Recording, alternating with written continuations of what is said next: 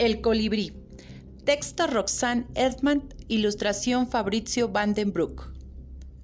Los mayas, más viejos y sabios, cuentan que los dioses crearon todas las cosas de la tierra y a cada animal, a cada árbol y a cada piedra le encargaron un trabajo.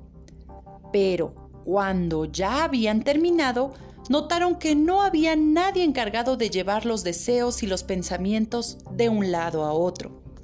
Como ya no tenían barro ni maíz para hacer otro animal, tomaron una piedra de jade y tallaron una flecha.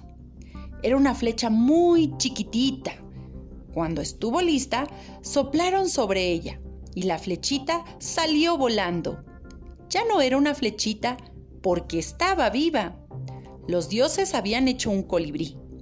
Era tan frágil y tan ligero el colibrí que podía acercarse a las flores más delicadas sin mover un solo de sus pétalos. Sus plumas brillaban bajo el sol como gotas de lluvia y reflejaban todos los colores. Entonces, los hombres trataron de atrapar al pájaro precioso para adornarse con sus plumitas.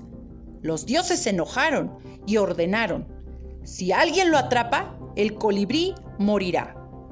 Por eso, nunca nadie ha visto un colibrí en una jaula ni en la mano de un hombre.